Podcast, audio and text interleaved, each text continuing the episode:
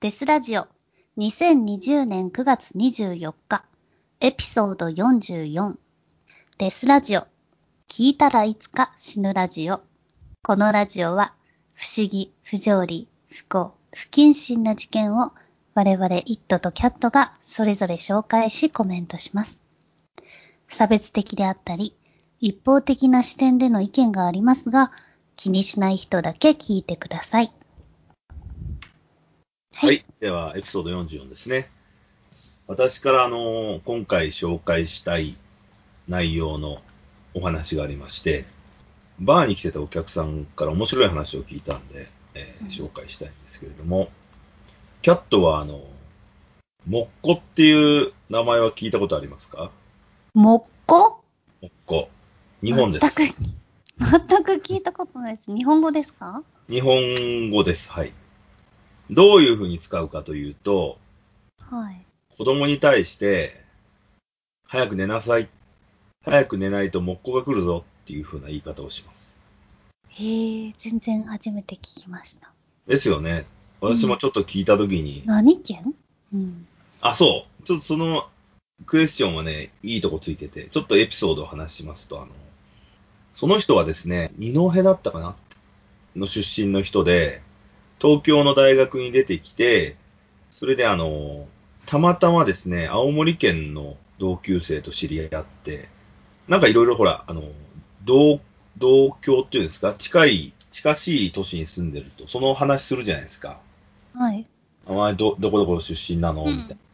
それでいろいろ話してたときに、その彼がふとね、なんかあの子供の頃にその、さっき言った、言われたことを思い出したんですね。その、木工が来るぞって言って。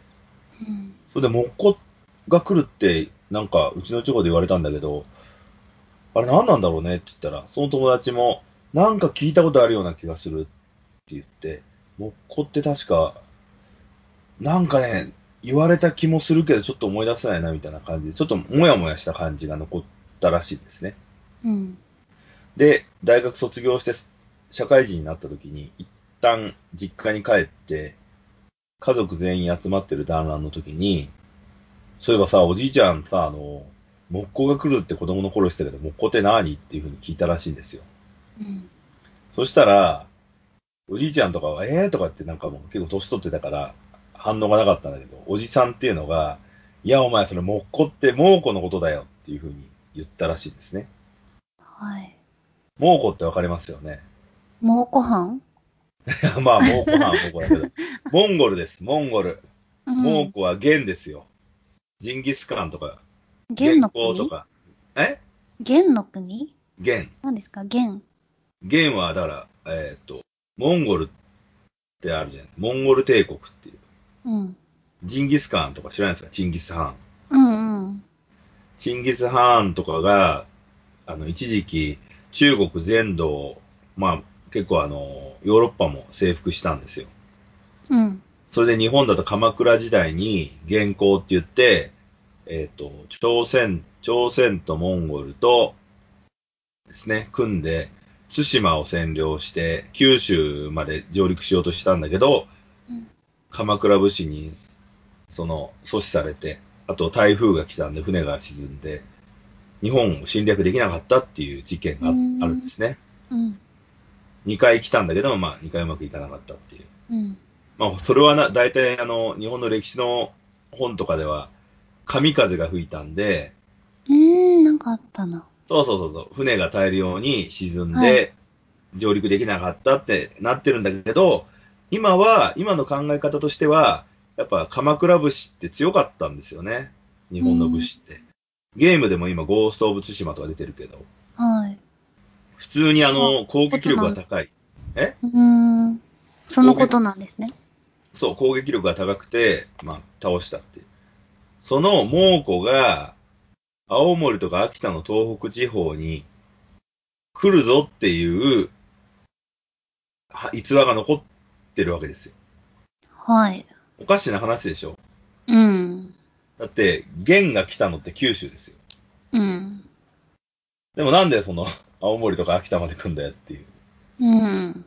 それでちょっと面白いねっていう話をしてたんですね。うん。そしたらね、結構いろいろ分かってくることがあって、その後、あの、東北地方の民族学をあの研究してる人に会って、その話をしたら、いや、そんなのみんな知ってるよみたいな形を言われたんですよ。は木工が猛虎なんていうのは分かってることだよとか言って、い。うんえーっていう話をして、それすごくないですかって。だって、猛虎、猛虎って、あの、九州しか来てないじゃんっていう。はい。。東北来たんですかっていう話をしたら、いや、東北来てるよっていう。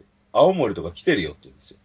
うん。えー、って言って、誰だろうえ、じゃあ、猛虎が来た歴史とかっていうふうにいろいろ話してたら、なんかあの、猛虎って実はね、あの、北海道に来てたんですよね。うん。だから、あの、アイヌっているじゃないですか。もう日本ではほぼ滅んじゃってる。はい。アイヌ民族って。うんアイヌ民族が、あの、ゲンと戦ってたんですよね。実は。ええモンゴルと、モンゴル、要はあの、北方領土みたいなのが凍りついてて、実はその、中国方面から来れたっていう。うん。それでその時に、あの、歴史で見ると、アイヌ民族と蒙古は戦ってたんだけど、でもその蒙古の人たちが、実は本州まで、それその流れで本州まで来てたっていう。あるいはそのアイヌの負けた人たちが、モンゴモンゴルの方になっちゃって、本州に来てたっていう。当時の日本は北海道というのがなかったんで、青森がどん詰まりなんですよ。はい。だからそいつらが侵略しに来てたっていうので、うん。もう、木工が来るぞ、猛虎が来るぞっていうのが風習として残ってたっていう、あああの青。森と秋田方面には、はいはい。そういう話があって、あれ面白いなってちょっと思ったんですね。だから後にあの、そうするといろいろ繋がってきて、北海道の料理でジンギスカンってあるでしょはい。ラム肉を。ジンギス、スカンってもろにあの、そのチンギスハンの名前なんですよ。確かに。そう。で、なんで、なんで北海道で突然そのラム肉がジンギスカンって呼ばれるんだろうって考えちゃうじゃないですか。はい。そしたら納得いくでしょ。なんか、過去にそのモンゴルが来てて、彼らが食ってた食い物を真似したものがジンギスカンであるうっていう。ん。なるほど。そう。それで、あと、あの、よくあるんだけど、源義経っているじゃないですか。ま鎌倉時代の。はい。頼朝義経って言って。で、源義経っていうのは、頼朝の逆鱗を買って、最終的に、あの、東北の方に逃げてこ殺されちゃうんですね。うん。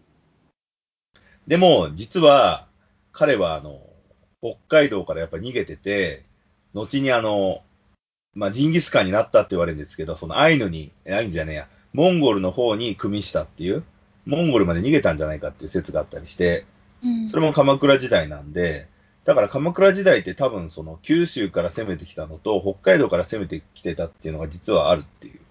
ええそれでその蒙古人がかなりその東北地方に来てたっていうね。あ話があって、非常にちょっと面白くて、あの、民族学として。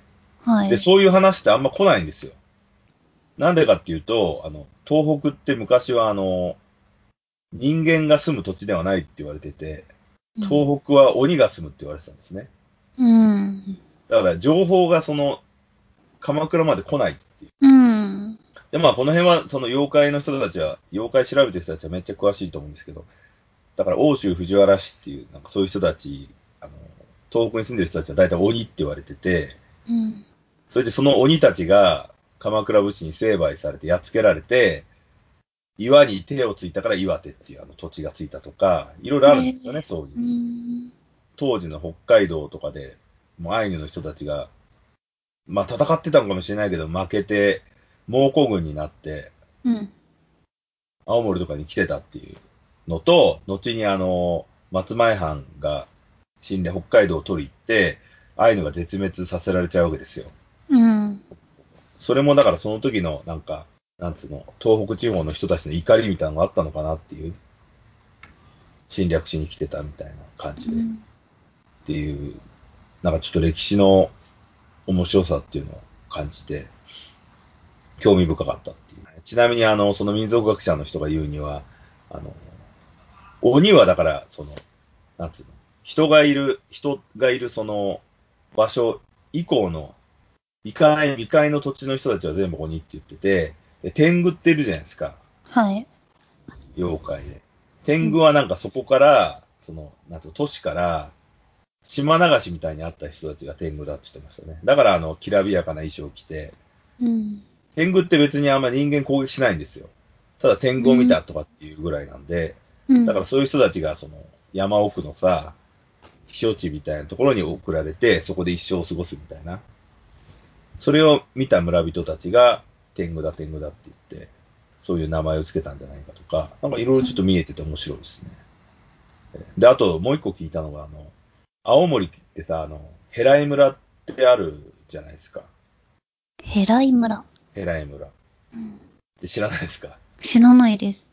ヘブライ、ヘブライ村がなまってヘライ村になったんですけど。ああ、キリスト教みたいな。そうそうそうそう。あの、キリスト最後の地とか言って、キリストが回ってる。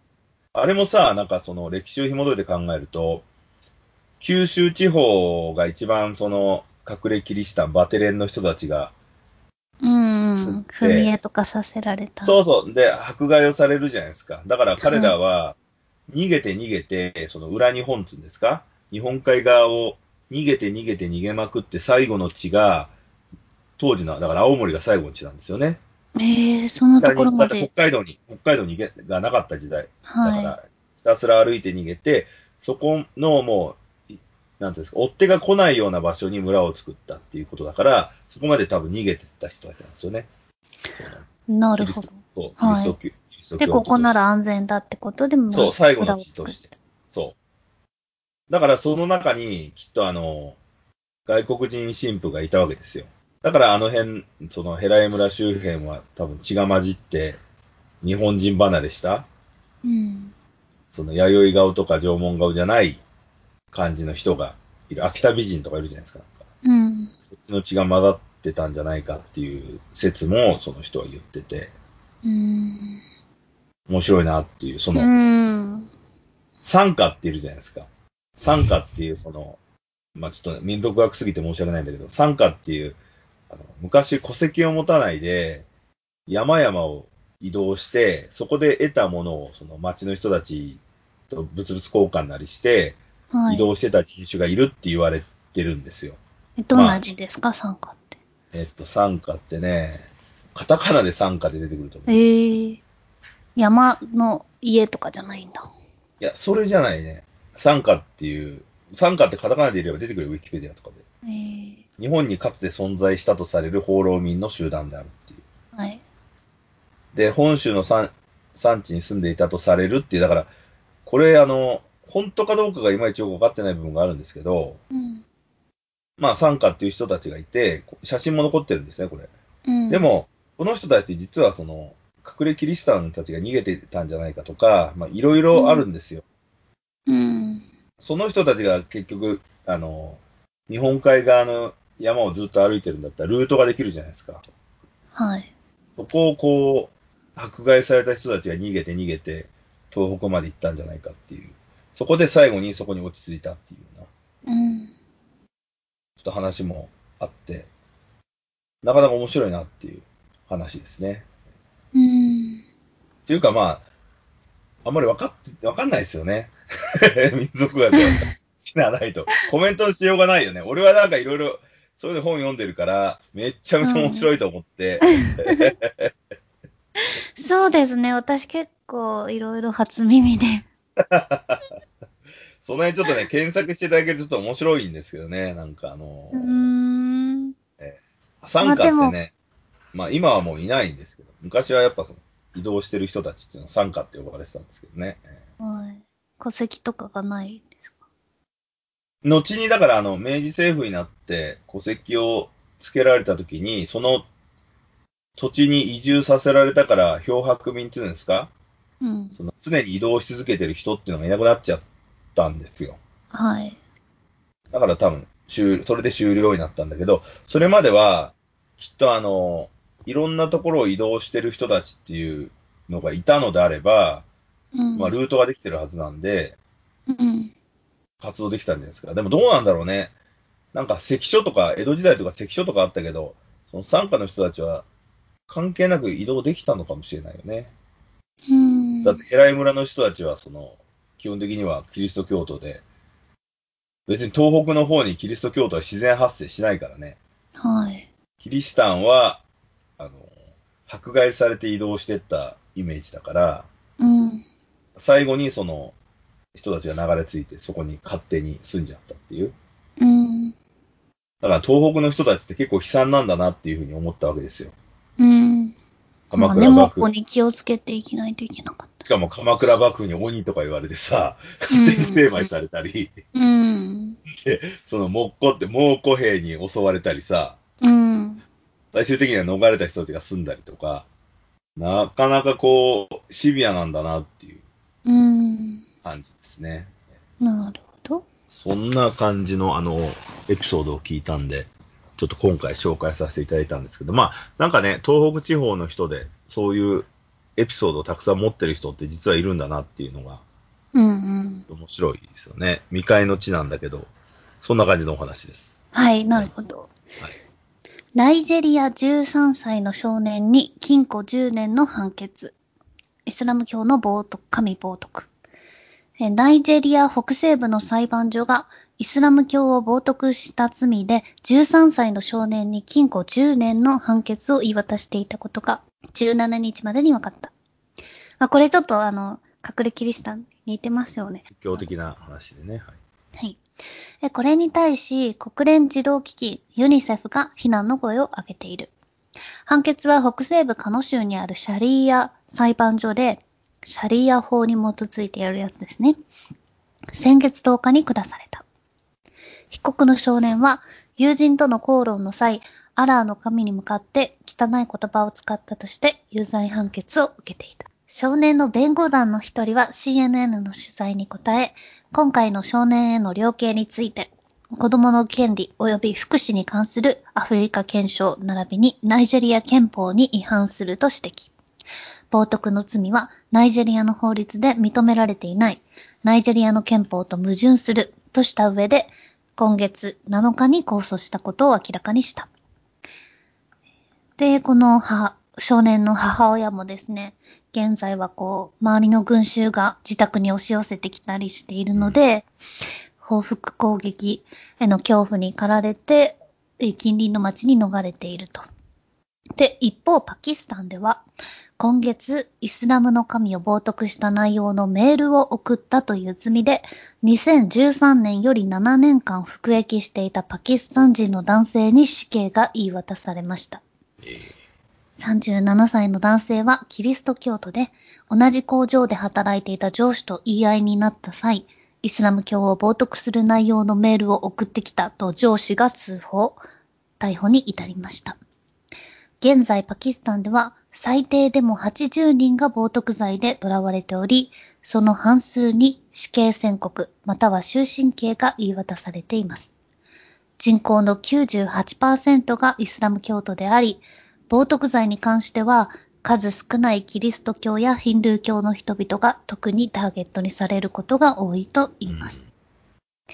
で、その、こう至るにも、本当に周りからイスラム教教に改宗しなさいよって周りからすごい言われて、それに対して言い返すと捕まるっていう感じです。えー俺、イギリスにいた時に、 あの、パキスタン料理の、安いんでね、パキスタン料理の店行って、チャパテはィい。をよく買ってたんですね、あの、パン、ナンみたいなやつを。うーん。それに、あの、お惣菜みたいなの挟んで食べるっていうのうをんしてたんですけど、それ焼き上がるまでに待ってると、パキスタン人のおっさんとかが、やたらしムスリムになれって勧誘してきてて、えー、そんな普通にお客さんに対してそんな短い時間にいや短くないんで、4枚、4枚で1ポンドだったかなと、結構安かったんで、それが焼きあ焼き上がるまで待つんですよ、みんな。はい。で、並んでて、いると、なんと話に話しかけてきて、まあパキス、なんだ、ムスイスラム教いいぞみたいな風に言われたりする。うんそれがその、パキスタンだと、えいいよとかって言ったら、この冒涜しやがってこの野郎とかって言われるわけだよねそう、いいよ、だってなんちゃらとか言ったらも 恐ろしいな。う、そうなんですよね。で、これだから本当今現在2020年でもバンバン行われてて。俺、イスラム教問題あるじゃんって言ったら、うんプログラムとかって、そんな小さな問題だとかって言われたりして、いや、小さくねえだろ、ツッコミ入れたんだけど。そうなんだ。ると結構あの知られてるのがアーシア・ビビさんっていう女性で、まあ、彼女女性のキリスト教徒なんですけど、冒涜罪で死刑判決を受けていたんですけども、えー今月かな逆転無罪、あ今月じゃないや、結構前に逆転無罪になって、えー現在はカナダに亡命中。ああ、うまあんそんなとこいられないよね。冒涜罪とか意味不明そなう、いられないですね。で、無罪ってなっても、お前のとこが無罪だって周りからは言われるわけですよ。まあ共振者の群れというか。うん。まあでも彼らが仕切ってる都市というか国だからね。そうですね。もう、キリスト教徒とかは住むべきではないということですよ。言うってしまん。うんう。そこにいてはいけないっていう、ね、危険な、やっぱね、その、俺私としてはもう宗教って時代遅れというか、マネーロンダリングでしか機能してないだろうと思ってしまっているので、うんやっぱね、そういう、でもこういう正義を振りかざして人を捕まえたり死刑にするってなってくるとね、やっぱり、まあ、10歳の男の子でもそんな風になる。まあ正義でも何でもないですけどね、信仰、信仰心をみんなで試してるだけですからね。うん。そういう怖い。まあでも、そこもね、世界の歴史を鑑みると、今ムスリムなだけですからね、キリスト教徒なんか何人人殺してんだって話じゃないですか。言ってしまう。どこもね、ガンガン戦争仕掛けてさ、そう。魔女とか言ってさ、なんか薬草をつく積んでる人たちを殺したりとか、うん本当、もう言いがかり、言いがかりレベルで人殺しまくってるから、そうですだからね。キリスト教徒が非難あげるのも俺は間違ってると思ってますけどうね。ん。その謝罪、過去の、過去の起こしたことを謝罪しろっていうレベルならば、キリスト教徒全員謝罪しないといけないわけだから、うんうん。違ったことしてんだからね。そ世界中に宣教師っていうスパイを送り込んでさ、本当にひどいことしかしてないんだかう。うら、ん救ってやるとか傲慢なね、考え方で。うん。だからちょっとね、私はあの、それ系の人たちはちょっと距離を置きたいんですけれども。本当ですよね。このフランスのシャルリエブド襲撃事件もあったじゃないですか。2015年かな、あのフランスの、えー雑誌社がうん。いろいろイスラム教のあの風刺画とかうん。をの掲載していたんですけど、うんまあ、それに起こったイスラム教徒の人たちがテロ行為でうんあの襲シャルリエブドを襲撃して何人殺しちゃったの ?12 人殺害、うん。テロリストですね。ああの、風刺漫画家や編集長、ココラムニストやうん警察など12人。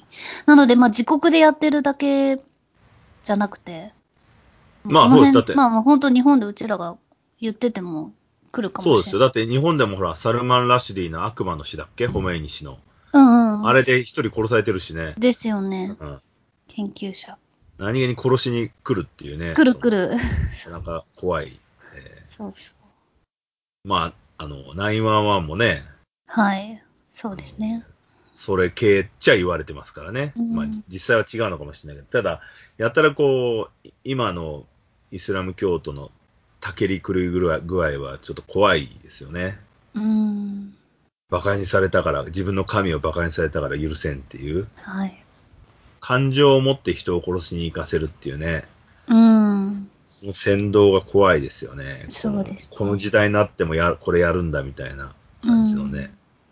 まあなかなかね、その、全員がみんな、教養ある豊かな人物にはなりづらいっていううん悲しいことですけど、ちなみにあの、代々木にある、でっかいモスクあるじゃないですか。はい。